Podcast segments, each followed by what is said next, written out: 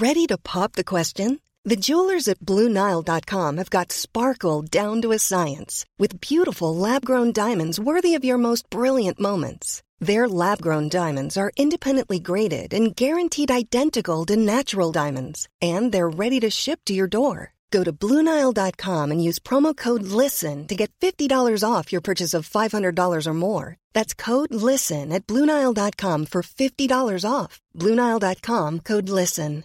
Hey, I'm Ryan Reynolds. At Mint Mobile, we like to do the opposite of what Big Wireless does. They charge you a lot, we charge you a little. So naturally, when they announced they'd be raising their prices due to inflation, we decided to deflate our prices due to not hating you. That's right. We're cutting the price of Mint Unlimited from $30 a month to just $15 a month. Give it a try at mintmobile.com slash switch. $45 upfront for three months plus taxes and fees. Promo rate for new customers for limited time. Unlimited more than 40 gigabytes per month. Slows. Full terms at mintmobile.com. Bonjour, c'est Jules Lavie pour Code Source, le podcast d'actualité du Parisien. Le département de l'Oise a été l'un des premiers touchés en France par le nouveau coronavirus. Premier mort français du Covid-19, premier médecin victime de la maladie, fermeture des établissements scolaires dix jours avant le reste du pays, comme dans le Haut-Rhin. Dans Code Source aujourd'hui, on vous raconte comment les habitants de l'Oise ont vu arriver l'épidémie deux semaines avant les autres.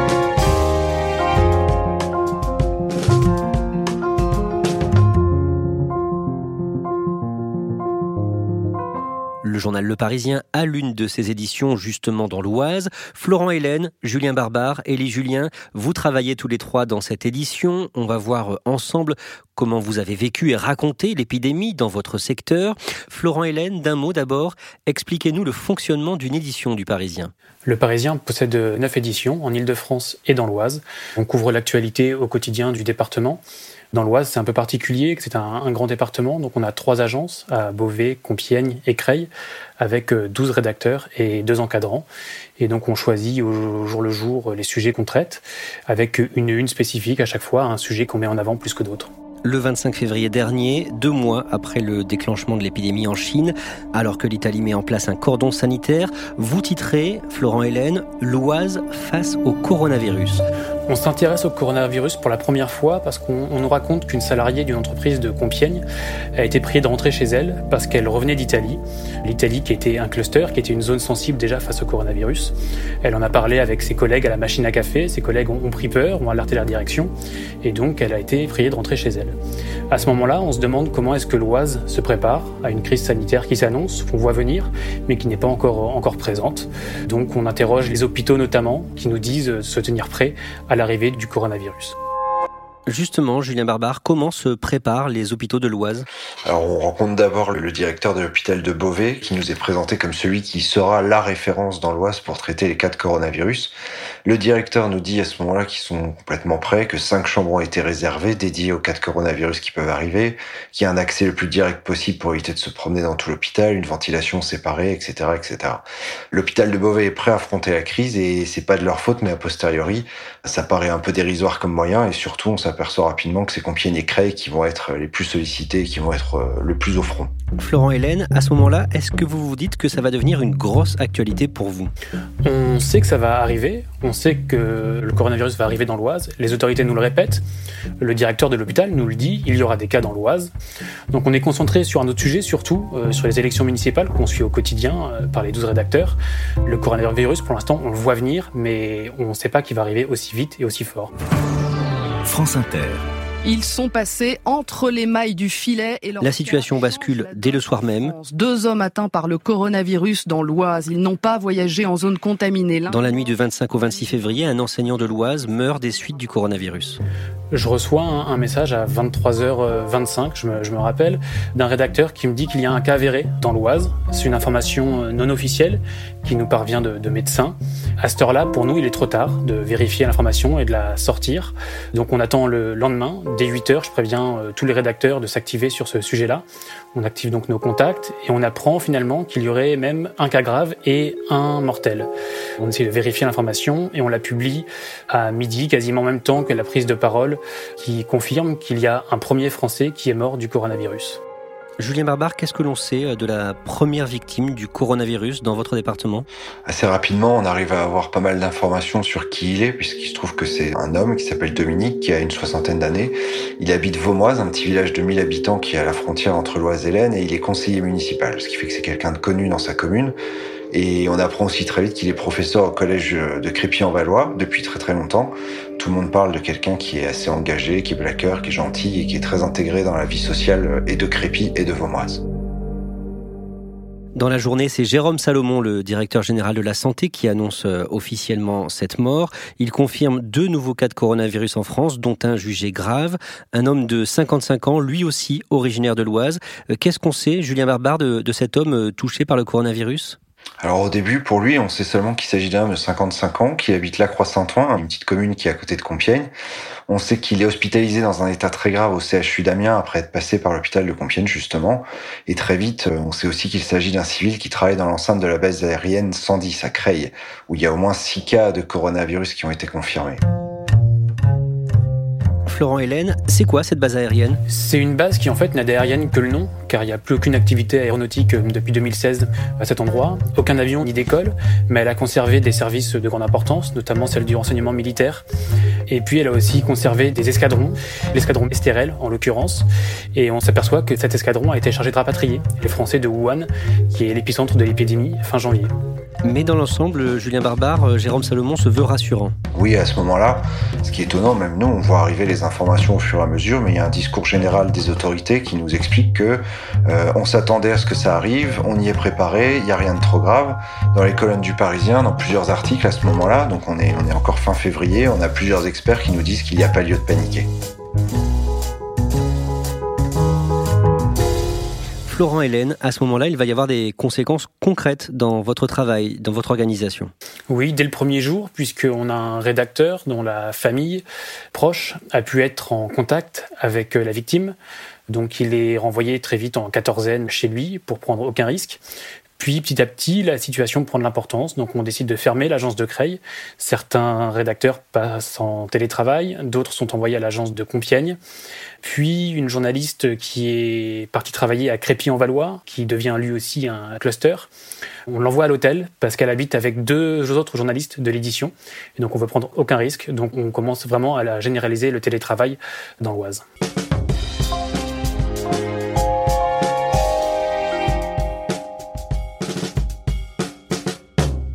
Élie Julien, à ce moment-là, vous partez en reportage dans la commune de Vaumoise, un millier d'habitants environ, euh, là où habitait le professeur euh, mort du coronavirus. Qu'est-ce que les gens vous disent? Les gens sont déjà inquiets finalement. On a l'impression d'avoir un, confinement avant l'heure. Peu de personnes nous ouvrent. Euh, ils nous parlent par-dessus le portail ou de loin. Ils semblent inquiets, surtout de la rentrée scolaire qui devait intervenir quelques jours plus tard. Et ils hésitent déjà à ramener leurs enfants à l'école le lundi suivant.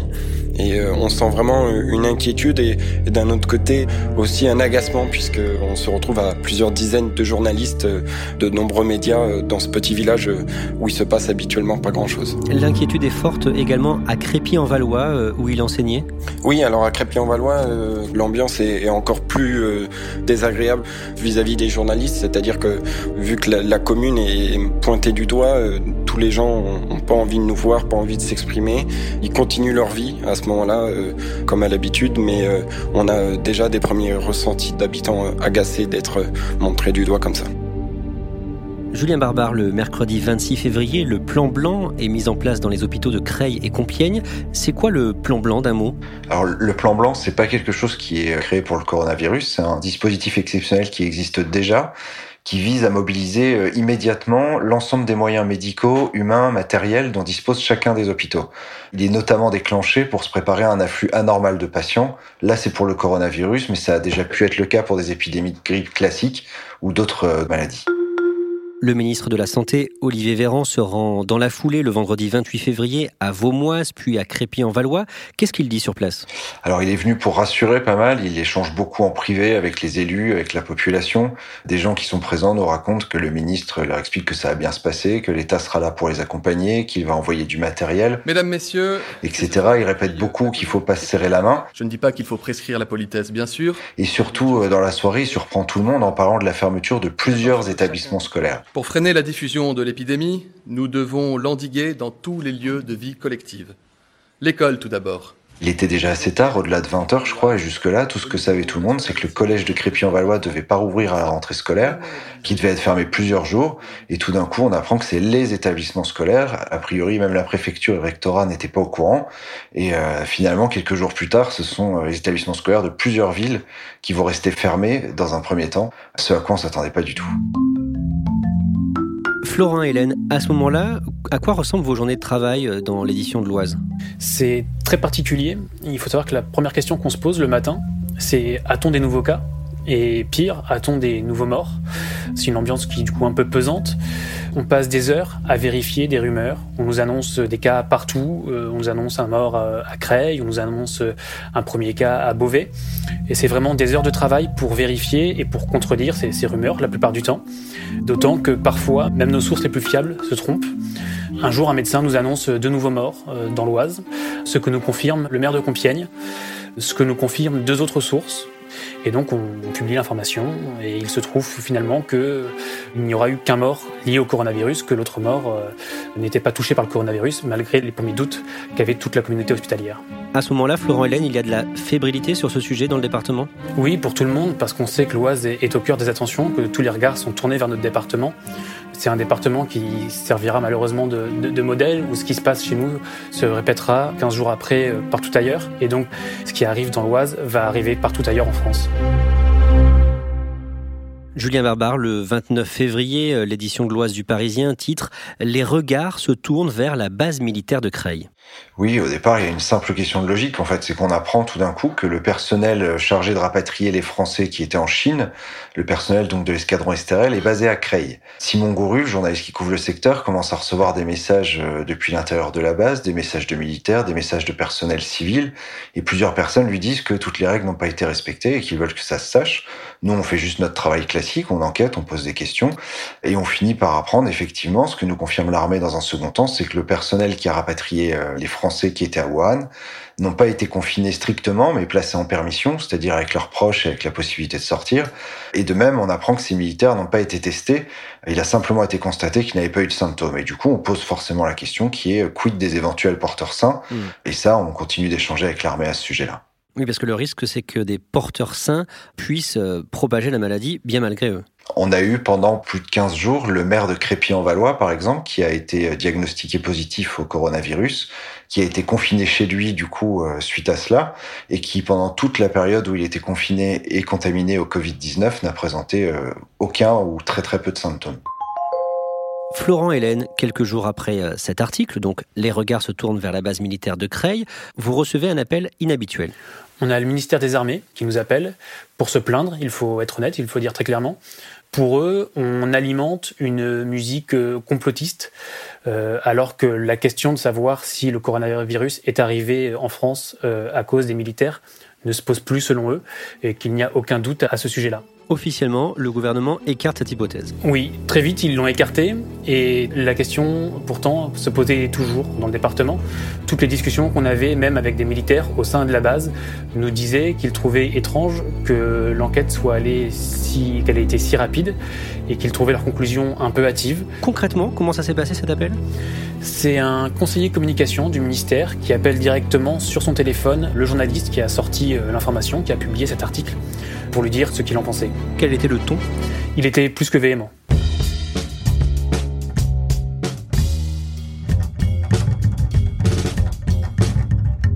Julien Barbare, à ce moment-là, il y a bien sûr euh, la question de la réaction face euh, au début de l'épidémie.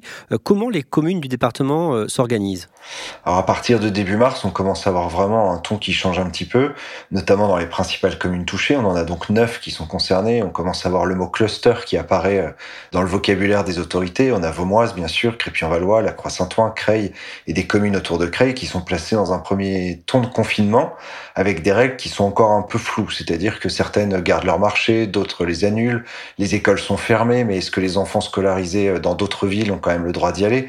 Il y a un grand moment de flou comme ça euh, qui dure un petit moment. Tout ça se met en place euh, progressivement pour ces neuf communes principales de l'Oise. Le reste de l'Oise, à ce moment-là, continue de vivre quasiment normalement. Le 4 mars, vous publiez un reportage racontant ce qu'est le quotidien euh, pendant un confinement. Comment le vivent les, habitants de ces neuf communes concernées? On a pas mal de journalistes effectivement qui sont sur le terrain encore à ce moment-là et qui vont voir les gens et tous rapportent une ambiance qui est vraiment un petit peu ralentie, quelque chose qui est un petit peu étrange. Il y a aussi un fort agacement qui prédomine, notamment à Crépy-en-Valois où il y a beaucoup de caméras et les gens ont l'impression d'être observés un peu en permanence. Et euh, arrive euh, aussi très vite le sentiment d'être des pestiférés. C'est-à-dire qu'à Paris, sur les bâtiments publics, il y a des affiches qui interdisent l'accès aux personnes qui viennent des communes clusters euh, des neuf communes de l'Oise en question, qui sont nommées euh, explicitement. On a des habitants de l'Oise qui se voient refuser l'accès à leur travail euh, dans d'autres départements. On a notamment des proches de nos journalistes dont les patrons leur disent bah rentrez chez vous, on, est un peu inquiet. On a tous eu des amis qui nous ont prié de rester loin, de pas venir, etc. Au début, tout le monde dans le département trouvait ça un peu exagéré. Maintenant, peut-être qu'on se dit qu'on aurait peut-être dû même y aller plus fort. Début mars, Florent Hélène, le premier tour des élections municipales approche et dès le 5 mars, à 10 jours du premier tour, votre une s'interroge, voter, est-ce encore possible? Ce qu'il faut comprendre, c'est que dans l'Oise, on vit la crise sanitaire avec 15 euh, jours d'avance. Donc cette question, on se la pose très tôt, parce que de l'intérieur, on ne voit pas comment c'est possible. Nous avons des candidats qui sont contaminés. On a le maire de Crépy-en-Valois qui est contaminé. Donc la campagne s'arrête très rapidement. Il y a des réunions, des meetings, le porte-à-porte -porte qui ne se fait plus beaucoup de choses sont annulées chez les candidats. Et le maire de Crépy-en-Valois qui nous dit Je n'aurai pas assez de personnel, assez d'assesseurs pour tenir les bureaux de vote. Dans ce cas-là, on se demande effectivement Mais comment est-ce que dans dix jours, l'élection va pouvoir se tenir? Et donc là, on pose la question à des spécialistes de la Constitution, savoir si le vote peut être reporté uniquement dans l'Oise, parce que le département reste le plus touché. Sauf que le consensus ne se fait pas, ils ne sont pas d'accord entre eux. Pour l'Oise, et le Haut-Rhin. Une semaine après la visite du ministre Olivier Véran dans le département, Édouard Philippe prend des mesures pour deux départements, le Haut-Rhin et l'Oise, le vendredi 6 mars. Nous annonçons ce soir la fermeture à compter de lundi matin et pour 15 jours des crèches, maternelles, collèges et lycées. Donc euh, très rapidement, je rappelle quatre journalistes pour qu'ils puissent se mettre sur la question. On interroge des directeurs, des proviseurs, l'académie, des parents d'élèves. Personne n'était au courant. C'est la surprise pour tout le monde. Il y a donc de la colère parce qu'il faut tout organiser dans l'urgence, en un week-end. Et puis il y a une incertitude aussi puisque l'annonce euh, n'est pas claire. Il manque les écoles dans l'annonce du Premier ministre. Il manque aussi les universités. Et donc quand on pose la question derrière, on nous dit euh, que finalement tout le monde est concerné, sauf qu'on se rendra compte que les universités, elles, resteront ouvertes. Et puis il y a aussi un, soulagement chez tout le monde, parce que personne ne comprenait qu'on laisse les établissements scolaires ouverts alors que la crise était plus que jamais là dans l'Oise. Le lendemain, Élie Julien, le coronavirus fait un deuxième mort dans le département, une vieille dame de Crépy-en-Valois. Oui, c'est une dame âgée connue de tous puisque elle est très impliquée dans la vie associative, culturelle euh, locale, la maison des jeunes notamment. Elle va euh, décéder des suites du coronavirus et euh, à ce moment-là, Crépy commence à paniquer. Élie Julien, la situation devient inquiétante pour les hôpitaux de la région? Oui, parce que il faut se rendre compte que depuis le premier cas avéré euh, plusieurs jours euh, auparavant, 137 personnels, par exemple, à l'hôpital de Compiègne, ont été en contact avec ce premier malade. Et à l'époque, ils ne savaient pas qu'il avait le coronavirus, donc ils n'avaient aucune protection. Ils ont dû être mis en quatorzaine. C'est énormément d'effectifs en moins qui ont dû être testés. Deux seront euh, finalement positifs au coronavirus. Et du coup, les hôpitaux vont aussi affluer d'un autre côté un grand nombre déjà de patients. La panique générale s'installe un petit peu avec avec beaucoup de personnes qui saturent les lignes du SAMU, qui croient euh, tous avoir euh, les symptômes du coronavirus et du coup euh, les hôpitaux vont devoir se mobiliser pour faire face à l'afflux.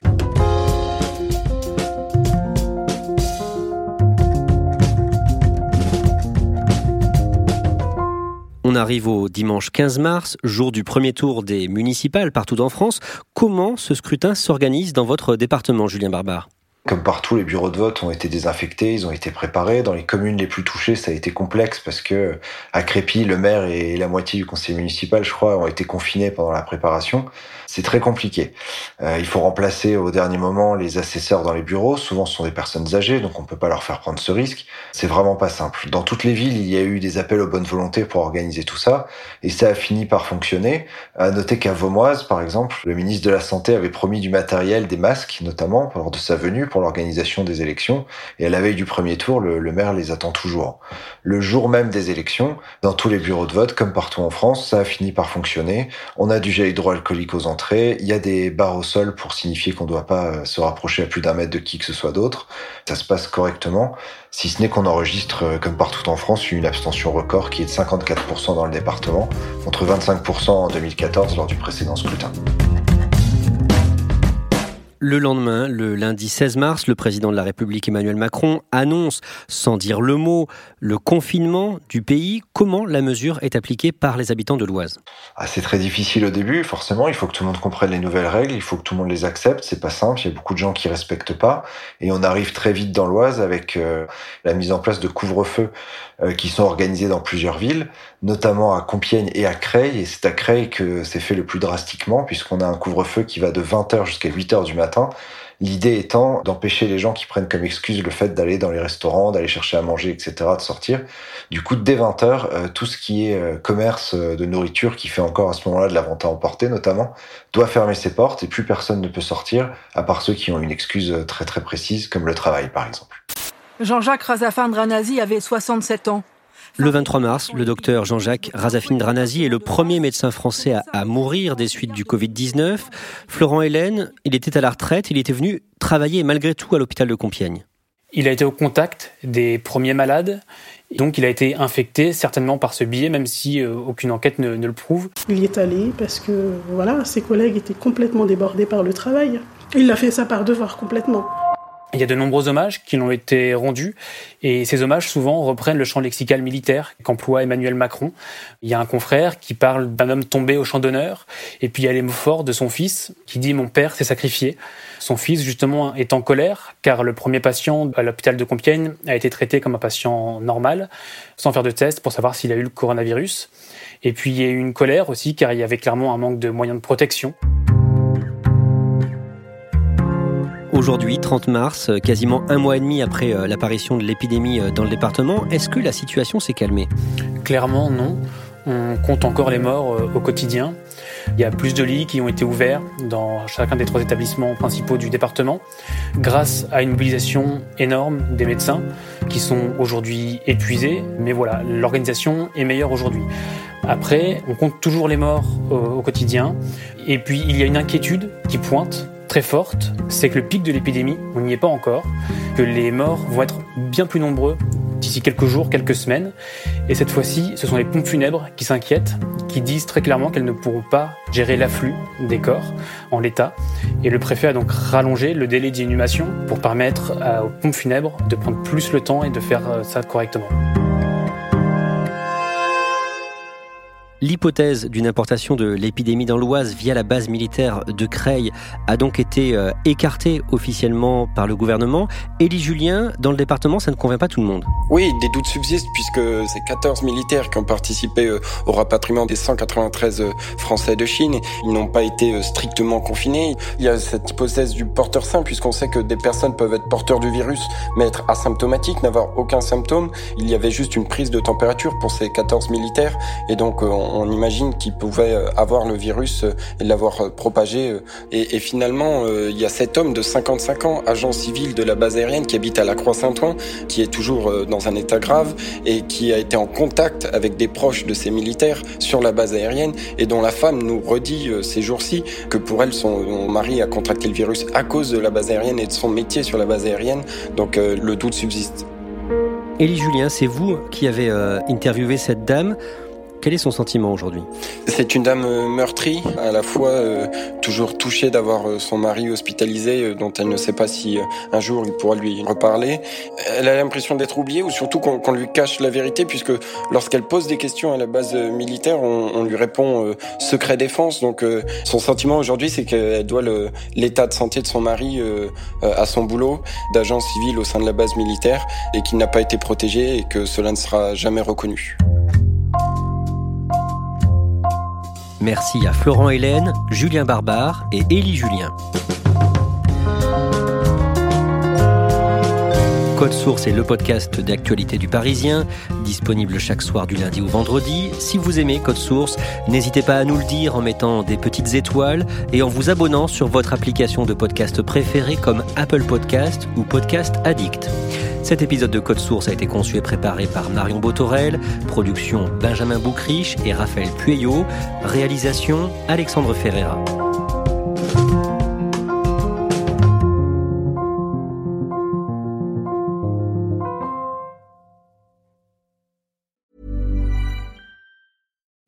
Deserves the best, and there's no better place to shop for Mother's Day than Whole Foods Market. They're your destination for unbeatable savings, from premium gifts to show-stopping flowers and irresistible desserts. Start by saving 33% with Prime on all body care and candles. Then get a 15-stem bunch of tulips for just $9.99 each with Prime. Round out Mom's menu with festive rosé, irresistible berry chantilly cake, and more special treats. Come celebrate Mother's Day at Whole Foods Market.